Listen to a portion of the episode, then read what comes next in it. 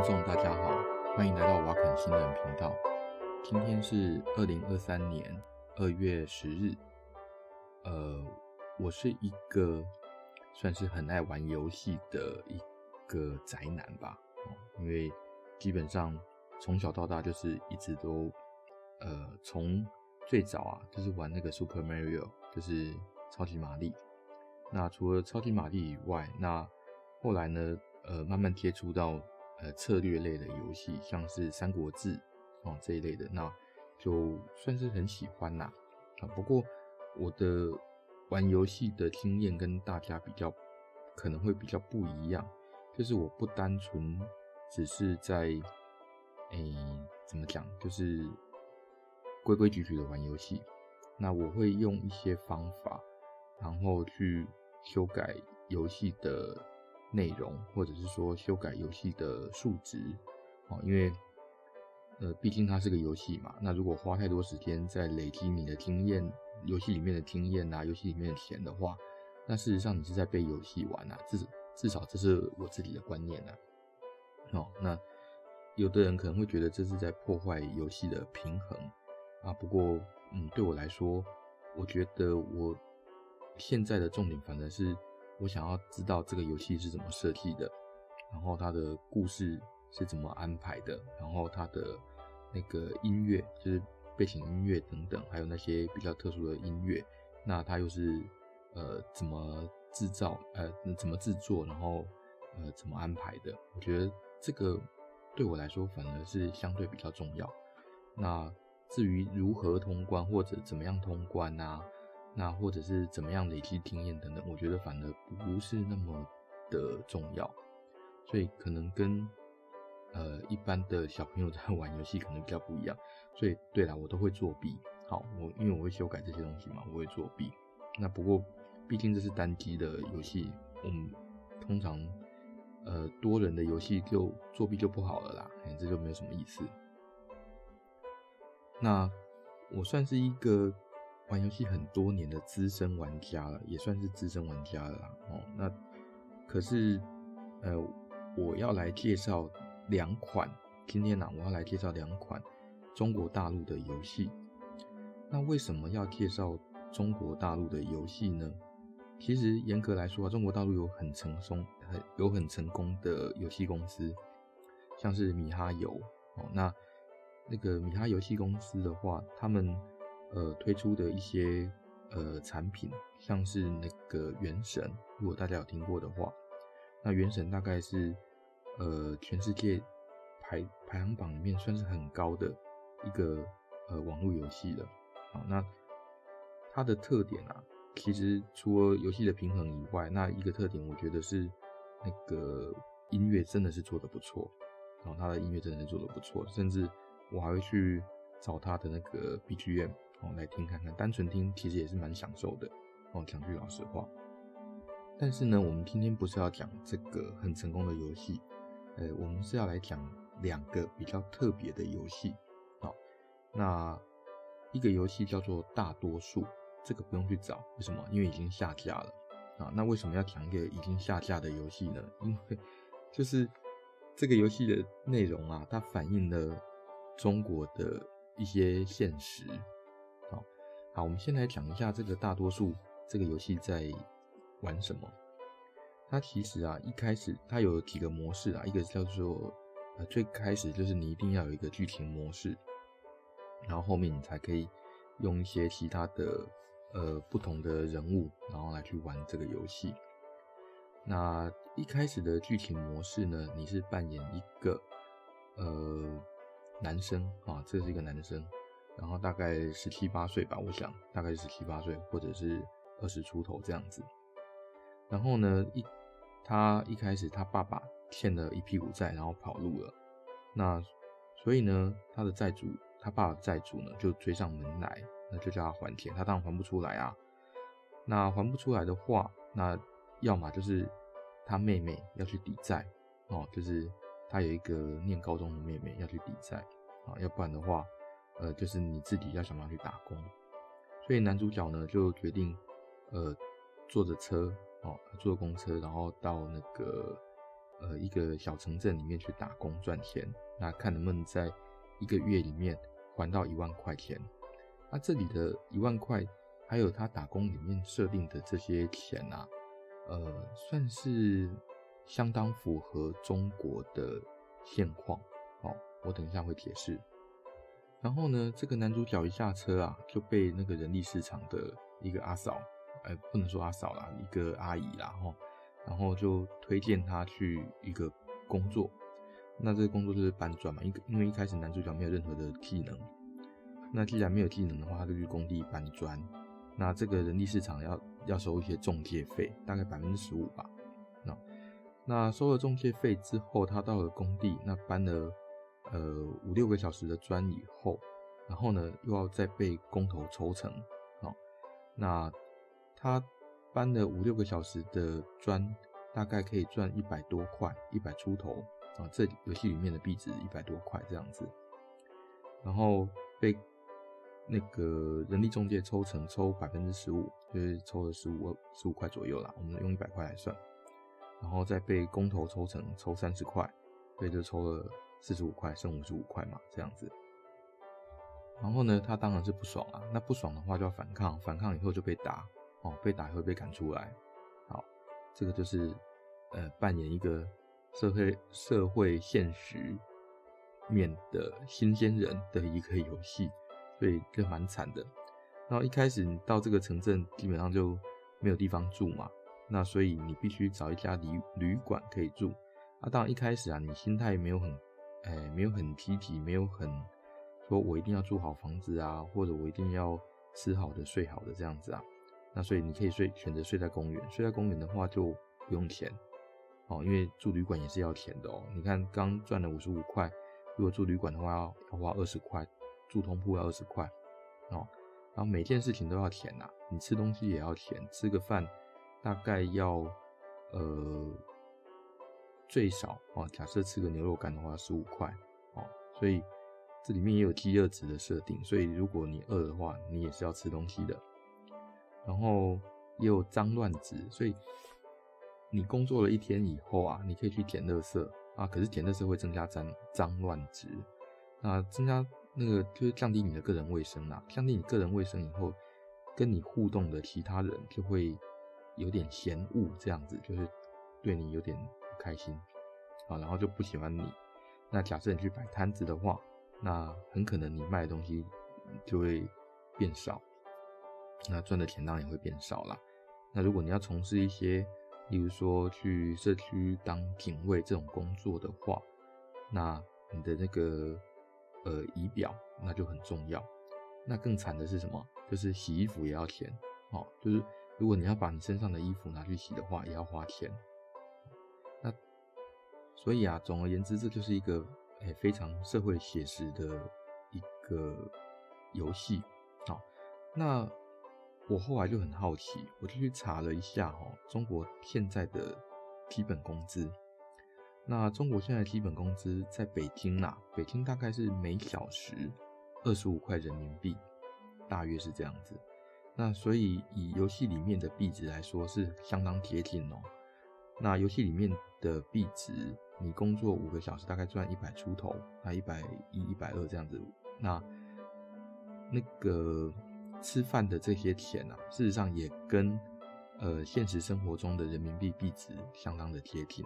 所以你可以说这是一个反映中国大陆社会底层呃现实生活的一个游戏，也不算过分。啊，补充一下哈，刚刚讲北京的最低工资是每小时二十五块。这是全中国最高的。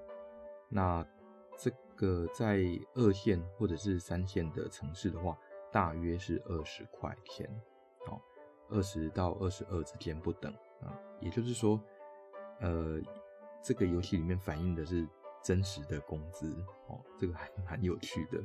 然后啊，网友玩了以后，呃，大家的反应也是很有趣，就是觉得，哎，我白天打工已经够辛苦了。那晚上还要来玩一个打工的游戏，哦，那其实我觉得最特别的是，那这个游戏呢，它的名字叫做大多数。那既然这名字叫大多数，这当然反映的就不是一个人的故事嘛，对不对？可是这里面只有一个人的故事，也就是说，这个很可能反映的是，呃，中国的呃底层。那所以如果大家有兴趣的话，哦，可以去查一个东西，叫做三河大神。三是一二三的三，合是合作的合，呃，合作的合，哦，三河大神。呃，所谓的三河大神啊，那一开始指的是说，哦，就是在广东啊，那深圳龙华新区三河人力市场附近的一些打工的人，那他们靠打零工为生，那号称说是做一天啊，可以休息三天这样子。有兴趣的话，哈，可以去查看看。我是觉得这个算是一个很沉、很相对沉重的一些故事。那当然，那个游戏制作组啊，它后面还有一些故事。那例如说，也有女生哦，呃，女性主角啊，就是她可能书念不下去，然后听学姐说到那个小城市有一些打工的机会。那当然可以可以想到的就是说，她能打的工啊，一定跟这个我们现在玩的这个男主角不太一样。哦，那还有另外一个故事。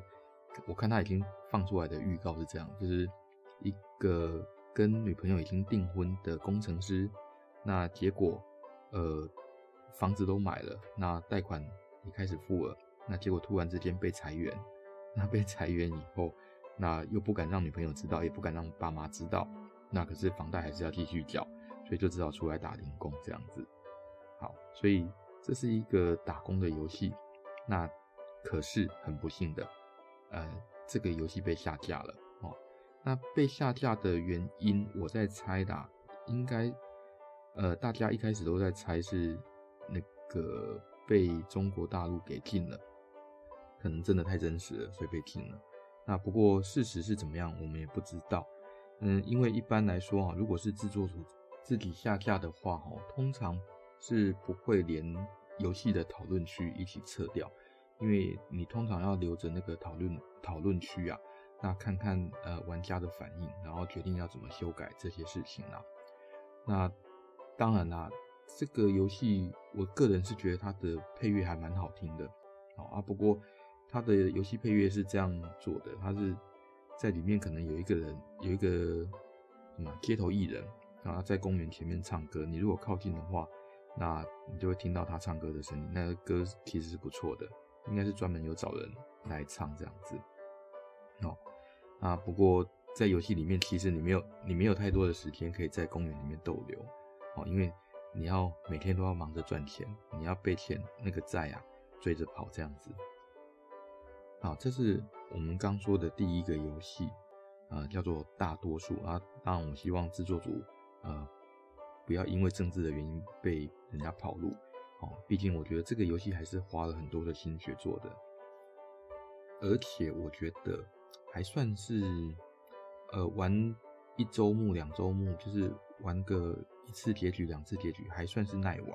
这个游戏还算是耐玩的，它设计还算不错。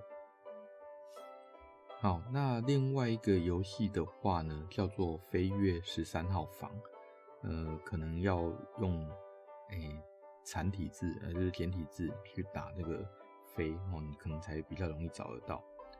那这个游戏也是蛮特别的，因为它算是一个互动电影，就是说他找真人啊，然后来拍，然后你可以诶、选择他的动作，然后他决定，例如说我要说谎，我不要说谎，那我决定要跟他打架，我决定要反抗，我决定不要反抗之类的，类似的游戏设计啊。那基本上以前也有很多的游戏做过啊，不管韩国的啊，哦，甚至是色情游戏都有这样做。那可是这个游戏比较特别的地方 在于，哎、欸，它选的是一个中国的真实事件改编。哦，那哪一个真实事件呢？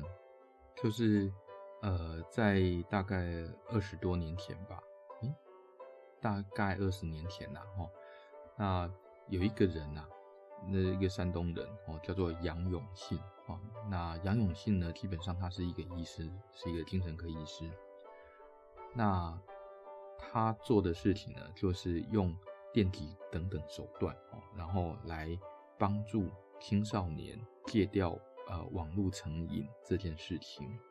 然后啊，他还专门成立了一个叫做什么呃精神卫生中心啊，什么网络成瘾戒治中心这样子，然后就跟父母收钱，然后让父母把他们的小朋友那送到这个呃。呃，我们简单说叫那个戒网瘾中心呐，啊，送到这个戒网瘾中心，然后接受他的疗法。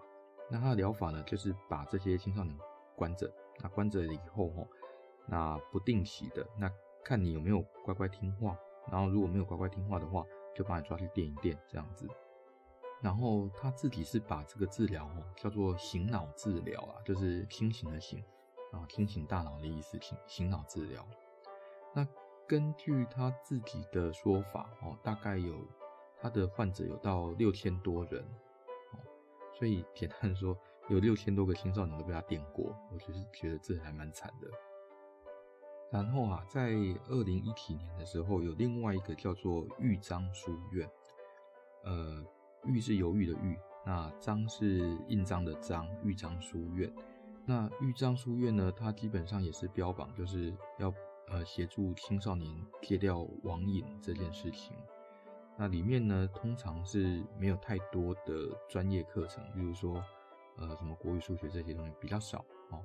那大部分都是他标榜用儒家文化，然后来那个矫正学生的这些呃行为这样子。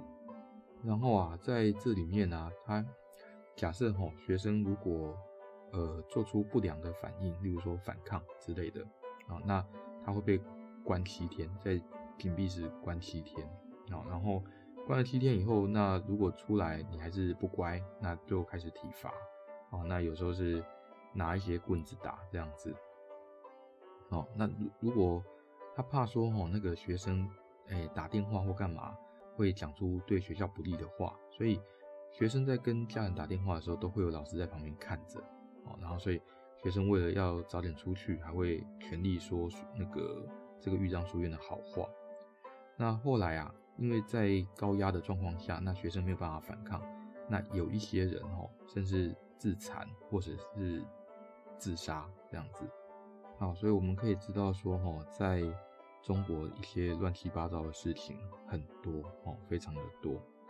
那好险呐，哈，就是说这个杨永信啊，跟他的那个什么戒瘾中心哦，那戒网瘾中心，那就嗯已经被人家举报，然后就消失了哦。他其实也没有真的消失，因为他没有真的受罚。那他一直坚称说哦，电击疗法是有效的。那事实上，哎、欸，我查了一下医学一些医学文献，我没有看到有这方面的资料说使用电击疗法对戒除这个网络成瘾这件事情是有效的。哦所以，我相信他是在乱搞啦。那，然后这个豫章书院后来也是就停止办学，然后被告这样子。然后回到游戏本身哈，那这个飞跃十三号房哦，那他把这个 游戏啊，他搬到新加坡去，就是说他说这个学校是在新加坡，然后他的校长啊叫做杨永恩哦，当然就是在。诶、仿那个杨永信这件事情啊，然后爸爸妈妈就把这些网络成瘾的小孩啊送到这个学校里面来戒网瘾，然后想要从这个学校毕业哈啊，只是戒网瘾还不够，你还要学会感恩的心，然后还要能够检举那个违法乱纪的同学，然后协助同学也学会感恩的心，你就知道这件事情就是在搞内斗这样子啊。游戏公司目前的打算是把它做成上下两部啦，可能拍片，因为有不同的动作嘛，因为相同的演员，然后不同的动作，它可能要做比较多次，那所以它分成上下两部。它目前是只有出上部上半部这样子。那我衷心的期盼哦，这个游戏不要被下架哦。我是觉得我玩了一下啦，这还蛮有趣的啦哦，至少诶，我觉得演员。还蛮认真在演的这样子。那台湾哦也有类似的案子，就是日月明功的那个案子嘛。那大概二零也大概十年前哦，哎那十年前的时候，好像有一个邪教团体叫做日月明功，那有一个妈妈，然后她怀疑她的儿子吸毒啦，她只是怀疑而已哦，然后就把那个儿子带到她的那个灵修会所，然后去戒毒这样子。那结果呢？后来这个小朋友就被凌虐致死，而且是有营养不良的状况，所以可能就是你不乖，我就饿你啊，我就打你这样子。好，所以我们今天我介绍了两个中国的游戏，那这两个中国游戏其实我觉得是反映中国的现况，好，所以大家不要想着，呃，如果对游戏这个产业不熟的话，呃，不要想着说游戏就只是为了。嗯，让大家娱乐这样而已。有时候哦，游戏它反映的是社会现实，它其实也算是一种载体，一种 career。它可以把一些呃不同的事件，用不同的视角让你去观察，这样子。那今天节目大概就到这边。那喜欢我们的节目的话，那欢迎按赞、分享、订阅。好，那更欢迎跟我留言一下，我已经好久没有人留言了。好谢谢，拜拜。